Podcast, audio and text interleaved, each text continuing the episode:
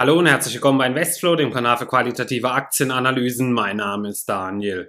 Heute kommt mal wieder eine XXL-Analyse und ich habe mir dafür nicht weniger als das mächtigste Unternehmen der Welt herausgesucht. Ich werde mir hier wirklich ganz genau alle Zahlen mal genauer anschauen. Ich werfe einen Blick auf das Geschäftsmodell, die Firmen, die hinter Alphabet stehen, die viele nicht so kennen, denn sie sind natürlich hauptsächlich für ihre Google-Suchmaschine und YouTube bekannt, aber dass sie noch sehr viele andere aussichtsreiche Tochter Unternehmen haben, wissen doch einige nicht. Ich habe diese Analyse in zwei Videos aufgeteilt, da diese wirklich den Rahmen gesprengt hätte, da ich wirklich mal einen sehr genauen Blick auf die ganzen Tochterunternehmen geworfen habe, um sie euch auch bestmöglich vorzustellen. Und ich habe auch einen großen Peer Group Vergleich gemacht mit den anderen großen Tech-Giganten, um eben auch festzustellen, wie so aktuell die Bewertung von Alphabet hier ist.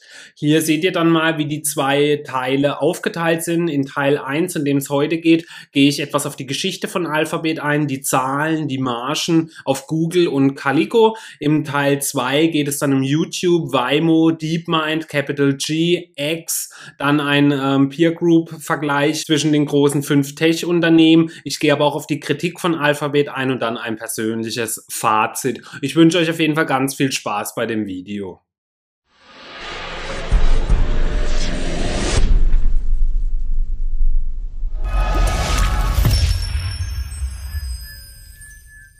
Beginnen möchte ich mit einer kurzen Firmenvorstellung. Alphabet hat aktuell eine Marktkapitalisierung von über 1,4 Billionen Dollar. Sie beschäftigen über 135.000 Mitarbeitern, wurden im Jahr 2015 gegründet. Ihr Sitz ist in Mountain View und ihr CEO ist seit 2019 Sundar Pichai.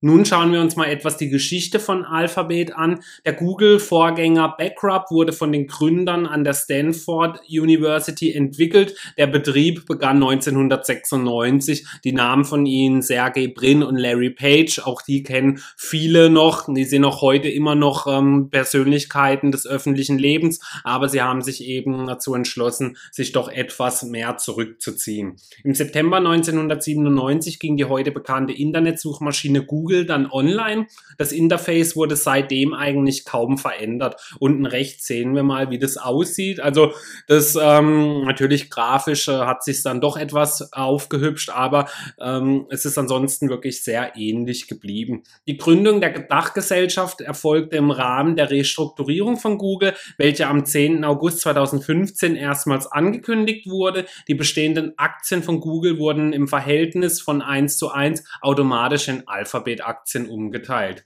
Den Namen Alphabet hatten Brin und er gewählt, also er ist natürlich Larry Page, weil er für die Sprache an sich stehe und eine der wichtigsten Erfindungen der Menschheit überhaupt ist. Als nächstes schauen wir uns mal den CEO etwas genauer an. Sundar Pichai erwarb einen Bachelor in Metallurgie am Indian Institute of Technology in Karapur, einen Masterabschluss an der Stanford University in Werkstoffwissenschaften sowie ein MBA der Wharton School an der University of Pennsylvania. Seit 2004 arbeitet er bei Google und war da zunächst für die Softwareprodukte Google Chrome, Google Chrome OS und Google Drive verantwortlich. Später leitete er die Entwicklung Entwicklung verschiedener Produkte wie Gmail und Google Maps. Seit äh, März 2013 war er zusätzlich für die Leitung der Android-Entwicklung zuständig. Am 24. Oktober 2014 wurde er dann von Larry Page zum neuen Produktchef von Google ernannt und am 3. Dezember 2019 gaben die Google-Gründer bekannt, dass sie sich aus dem operativen Geschäft der Alphabet Inc. zurückziehen. Pichai wurde die Gesamtverantwortung der Google LLC sowie zusätzlich von dessen Dachgesellschaft Alphabet übertragen.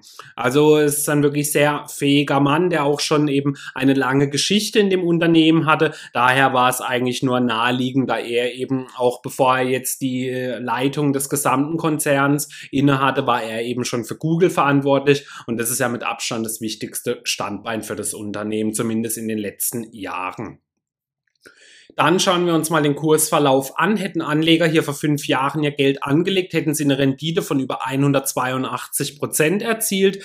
Äh, Im letzten Jahr gab es mal einen längeren Seitwärtsverlauf und auch mal kleinere Rückschläge, da ähm, Google zumindest mal in ein bis zwei Quartalen auch von Corona getroffen wurde. Der Werbemarkt hat sich aber bereits wieder sehr schnell erholt und zuletzt haben sie wieder monströse Quartalszahlen vorgelegt, die ich euch auch nachher noch zeigen werde, wo es dann wieder ein riesen Kursanstieg gab.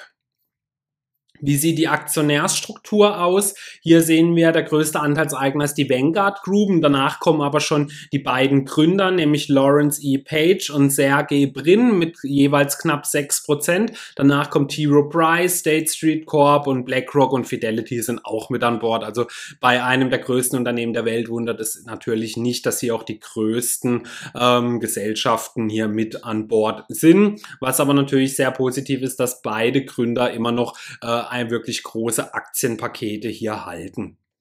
Die Analystenmeinungen gegenüber Alphabet sind sehr positiv. Es gibt 40 Aufstock- bzw. Kaufempfehlungen, drei Halteempfehlungen und keine Verkaufs- bzw. Reduzierempfehlung. Das niedrigste Kursziel liegt aktuell bei knapp unter 1500 Dollar, was einem Abschlag von 29 Prozent entsprechen würde. Das höchste Kursziel liegt bei 3000 Dollar, was noch ein Aufwärtspotenzial von 44 Prozent entsprechen würde. Als nächstes werfen wir mal einen Blick auf die Zahlen. Im letzten Geschäftsjahr konnte Alphabet seinen Umsatz um 12,7 Prozent steigern auf über 182 Milliarden Dollar. Der Gewinn konnte um 17,5 Prozent gesteigert werden auf über 40 Milliarden Dollar. Also wirklich Wahnsinn, wie margenstark und wie viel Geld dieses Unternehmen verdient. Das Eigenkapital konnte um 10,5 Prozent zulegen auf 222,5 Milliarden Dollar. Die Eigenkapitalquote ging um 3,4 Prozentpunkte zurück, lag aber war immer noch bei fast 70 Prozent. Also das ist wirklich enorm stark. Das EBIT ging um 20,5 Prozent hoch auf 41,2 Milliarden Dollar und der Free Cashflow ging um 38,1 Prozent hoch auf 42,8 Milliarden Dollar. Also ist wirklich beeindruckend, was Alphabet für ein ähm, wirtschaftliches Unternehmen ist und was sie hier eben für ein Zahlenwerk haben. Hier werfen wir mal einen Blick auf das letzte Quartal, was sie veröffentlicht haben. Auch hier ähm, gab es wieder starke Wachstumsraten, obwohl man ja hier ähm, große Bedenken hatte bezüglich der Corona-Krise. Aber mh, hm, da war zuletzt eben nichts zu merken. Also die Umsätze konnten über 20 Prozent zulegen im letzten Quartal, da sie im Corona mal ein Quartal hatten, wo es sogar einen leichten Umsatzrückgang gab, wusste man eben nicht, nicht, wie es jetzt hier so in den nächsten Monaten weitergeht, aber mittlerweile ist eben nichts mehr von Corona hier zu spüren. Also wirklich sehr gut wieder aktuell.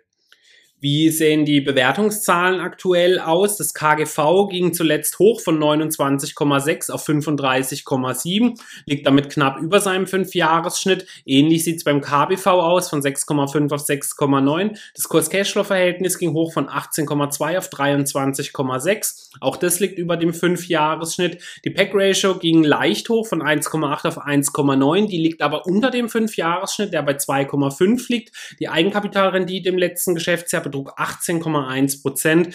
Und das ist wirklich ein sehr guter Wert, wenn man bedenkt, dass sie eine Eigenkapitalquote von knapp 70 Prozent haben. Der Piotrowski F-Score ging um einen Punkt runter von 5 auf 4 von 9 Punkten.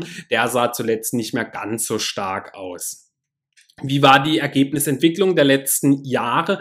Wir sehen, die Umsätze konnten in jedem Jahr zulegen. Bei den Gewinnen sieht es fast ähnlich aus. Wir wissen ja, 2017 war ja diese Geschichte groß mit den Steuerrückzahlungen, wo im Ausland geparkte Gewinne zurück in die USA geholt werden konnten. Und Alphabet hatte zudem auch immer wieder mal mit Strafzahlungen zu kämpfen. Aber wir sehen, ähm, die Gewinne langfristig sieht es alles sehr gut hier aus. Der Umsatz konnte um über 102 Prozent zulegen zulegen in den letzten fünf Jahren und der Gewinn um über 106 Prozent.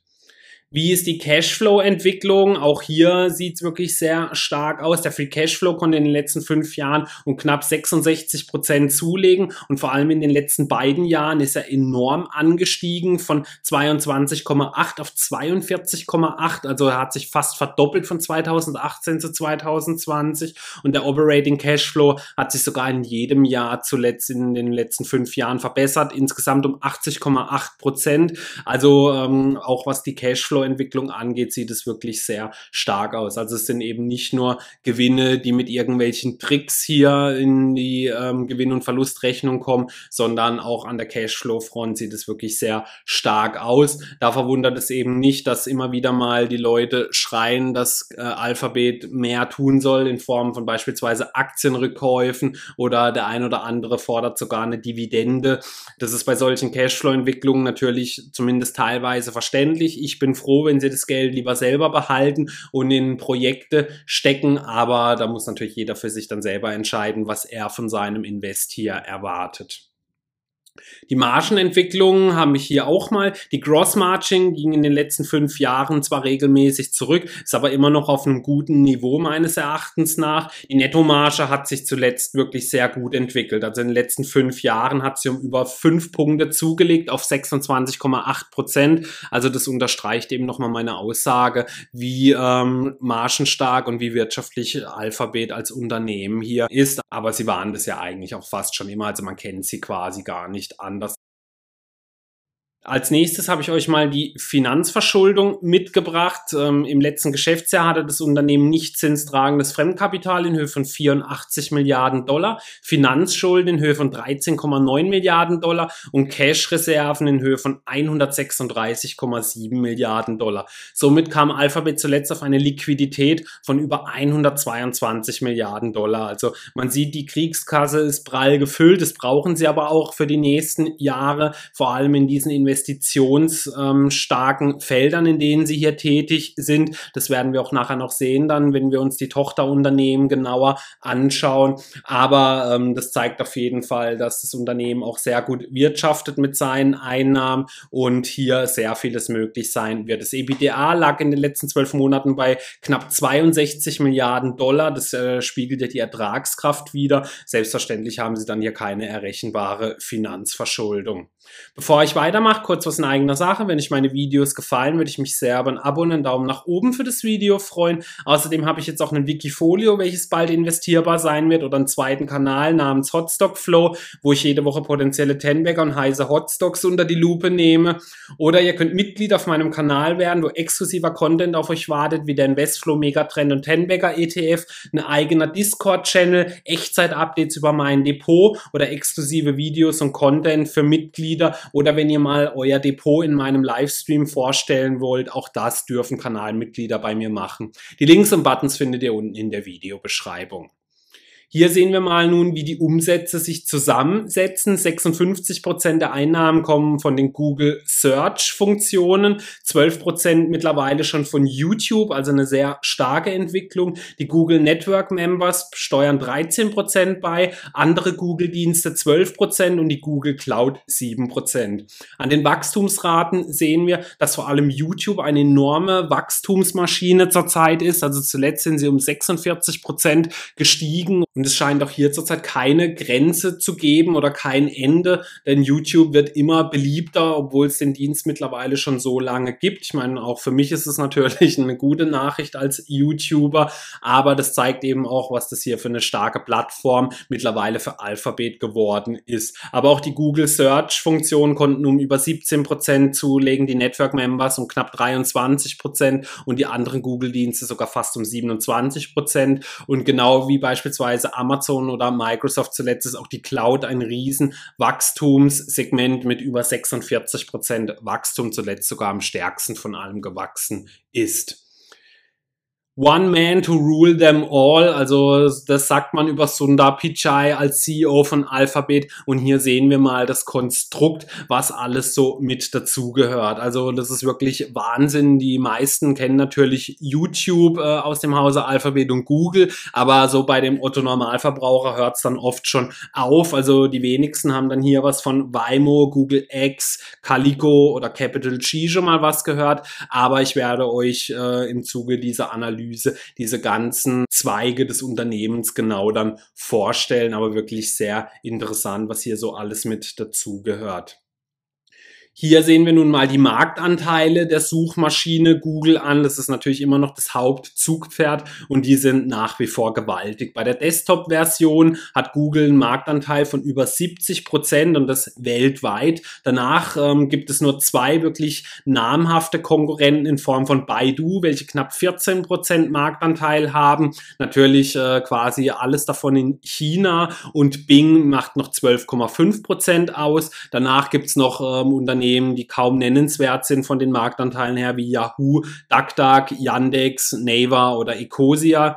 Bei der mobilen Sparte, da sieht es noch viel erdrückender aus bei der Marktmacht, denn hier hat Google einen Marktanteil von 90,7 Prozent und da kommt Baidu noch gerade auf 6 Prozent und Bing ist hier schon gar nicht mehr erwähnenswert. Also das unterstreicht einfach, was sie sich hier für ein starkes Monopol aufgebaut haben und für mich persönlich ist sogar die Google-Suchmaschine das stärkste stärkste Monopol, welches es zurzeit auf dieser Erde gibt. Und es wird meines Erachtens nach auch noch für viele Jahre so bleiben. Da es wenig Sinn für die Verbraucher macht, hier zu wechseln, da es ja ein kostenloser Service ist. Ähm, also ich wüsste jetzt nicht, warum jetzt auf einmal alle zu Bing wechseln sollten, warum alle zu Baidu wechseln sollten. Es macht für mich einfach wirklich wenig Sinn und Alphabet tut ja auch alles dafür, dass man eben seine Dienste hier nutzt und das machen sie schon seit Jahrzehnten mittlerweile echt erfolgreich erfolgreich. Fast jeder von uns nutzt sogar täglich die Google-Suche und diese Daten, die wir hier einspeisen, das macht eben das Unternehmen Alphabet zum meines Erachtens nach mächtigsten der Welt, da die Daten mittlerweile quasi das wichtigste Gut überhaupt sind, was es zurzeit eben hier gibt. Hier sehen wir mal die Marktanteile der Betriebssysteme an, denn auch hier sind sie tätig und haben eine erdrückende Marktposition mit ihrem Android-Betriebssystem. Das kommt auf 74 Prozent Marktanteil. Der einzigste Konkurrent hier ist iOS, welches aus dem Hause Apple kommt, welches knapp 25 Prozent ausmacht. Der Rest kommt gerade mal noch auf 1%. Also wirklich Wahnsinn, denn man hat ja immer so das Gefühl, dass jeder eigentlich nur mit einem iPhone rumrennt. Wenn man aber die Marktanteile der Betriebssysteme anschaut, dafür kommt halt quasi jedes andere Handy mit einem Android-Betriebssystem um die Ecke. Und auch bei diesen Marktanteilen hier konnte Apple zuletzt nicht wirklich sehr viel ähm, für sich mehr beanspruchen. Also auch hier haben sie wirklich eine extrem starke Marktposition, die für mich über Jahre hinweg Bestand haben wird.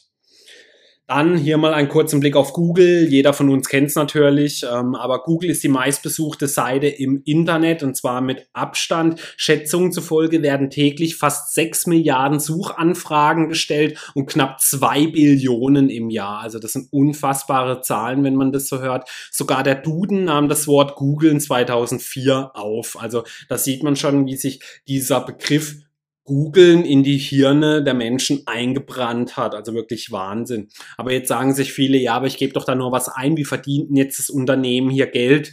Rechts habe ich es euch mal gezeigt. Ich habe iPhone 12 eingetippt und das erste, was dann hier zu sehen ist, das neue iPhone 12, offizielle Webseite. Und dann kann man aber eben auch schon äh, in relativ klein und unscheinbar oben links über der Suche sehen, dass hier Anzeige steht. Und das ist eben dann äh, eine Anzeige, die Google Geld einbringt, wenn wir dann hier draufklicken. Rechts stehen dann öfters mal noch sogar Produktvorschläge, wo man direkt auf die Homepage gehen kann und so verdient Alphabet eben mit seinem Google-Dienst hier das Geld. Links sehen wir mal, was hier so alles äh, mit dazugehört. Das sind natürlich nur ein paar Sachen. Da gehört dann beispielsweise Google Maps mit dazu, Fotos gehört mit dazu, Gmail gehört mit dazu, die ein Vorreiter bei der privaten E-Mail-Versorgung waren. Ist auch eine ganz interessante Geschichte gewesen und vieles mehr. Also Google ist halt mittlerweile ein riesiges Ökosystem geworden, wo alles miteinander kombiniert und vernetzt ist. Google Earth kennen natürlich viele. Also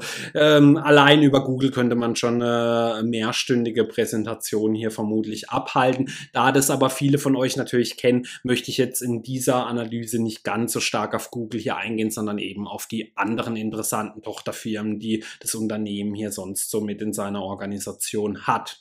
Und hier kommen wir zu dem ersten, mit dem sich wahrscheinlich noch nicht so viele auseinandergesetzt haben. Und zwar ist das Calico. Es ist ein Unternehmen für Gesundheit, Wohlbefinden und Langlebigkeit. Es ist ein Biotechnologieunternehmen, das Methoden gegen die menschliche Alterung entwickelt. Also sprich, sie forschen an der Unsterblichkeit. Also das kann man wirklich so sagen. Und wenn viele sich jetzt denken, ja, das ist jetzt ein ganz netter Nebenzweig oder so, den sie haben, aber das wird sowieso nichts. Sie haben hier beispielsweise eine umfangreiche erfolgreiche Partnerschaft mit dem Pharmaunternehmen AbbVie. Sie sind hier in der Forschung und Technologie und auch in der Medikamentenentwicklung tätig. Also auch dieses Unternehmen äh, ist sehr aussichtsreich positioniert mittlerweile und wird in den nächsten Jahren auch hier immer mehr in den Fokus rücken, meines Erachtens nach, und wäre auch für mich mal ein potenzieller Kandidat, der mal abgespalten und an die Börse gebracht werden könnte. Hier sehen wir jetzt mal, was das Unternehmen so selbst ähm, von sich schreibt. Wenn die bestehende Technologie uns nicht hilft, eine Forschungsfrage zu beantworten, dann erfinden wir einfach etwas Neues. Im Februar gaben Calico und AbbVie Programme im klinischen Stadium in zwei Bereichen bekannt. Immunoonkologie und Neurodegeneration, die sich derzeit in Phase 1 Studien befinden. Darüber hinaus treiben die Unternehmen eine starke Pipeline neuartiger Zielmoleküle voran, die die mehr als 20 aktive Programme in der Erforschung oder präklinischen Entwicklung bei altersbedingten Krankheiten umfasst. Also man sieht, sie haben hier schon Sachen wirklich dann in Studien gebracht und es ist wirklich Wahnsinn, was hier dann alles so mit dazugehört, auch zu diesem Unternehmen. Also unten habe ich es euch dann auch mal immer mit reingemacht, wo sie dann eben unter anderem mit tätig sind oder auf was für Technologien sie zurückgreifen, wie beispielsweise Automation, Biochemie oder auch Genomik. Sie haben aber auch schon äh, handfeste Sachen herausgebracht, nämlich jetzt probiere ich ähm, das wirklich fehlerfrei auszusprechen, ein High Numerical Aperture Single Objective Light Sheet Microscope oder Mikroskop. Mit dem von uns entwickelten Mikroskop können Sie Lebewesen in 3D betrachten, blitzschnell und mit sehr wenig Fotoschaden. Es ist dem, was man von der Stange kaufen kann, weit voraus. Das sagt das Unternehmen selber über sein Mikroskop und oben links habe ich es euch auch mal eingeblendet. Also wirklich ein wahnsinnig spannendes Unternehmen meines Erachtens nach, da ja eben vor allem so in der Genomik und in der Biologie, vor allem in den nächsten zehn Jahren unheimlich starke Fortschritte gemacht werden sollen. Und auch hier ist eben Alphabet dann einer der großen Vorreiter und mit dabei. Also das sind eben so genau die Sachen, was mich so an dem Unternehmen beeindrucken, dass sie es eben nicht bei ihrer Google-Suchmaschine gelassen haben, also so ihrer Kernkompetenz, denn das ist ja jetzt wirklich ein Segment, das ja so gar nichts mit dem zu tun hat, mit dem das Unternehmen mal angefangen hat. Und das macht diese großen Unternehmen für mich auch so stark. Ja. Das kostet natürlich erstmal eine Menge Geld, in sowas herein zu investieren, aber der Nutzen und die Wirtschaftlichkeit danach, die könnte das natürlich um ein Vielfaches übersteigen. Und wir haben ja gesehen, so viel Geld, wie das Unternehmen hat, können die sich eben solche ähm, Unternehmen beziehungsweise Sektorenausflüge auch locker leisten. Das war's nun mit Teil 1 der Alphabet XXL Analyse und morgen kommt dann der zweite Teil. Da schaue ich mir genauer mal YouTube an, Waymo, DeepMind, Capital G, X. Es gibt einen großen Peer Group Vergleich. Ich gehe auf die Kritik ein und auch mein persönliches Fazit zu dem Unternehmen. Nun würde mich natürlich auch eure Meinung zu Alphabet interessieren. Wie findet ihr das Zahlenwerk? Habt ihr das Invest in eurem Depot auf der Watchliste? Schreibt mir gerne mal dazu eure Meinung in die Kommentare. Kommentare. Vielen Dank fürs Zuschauen.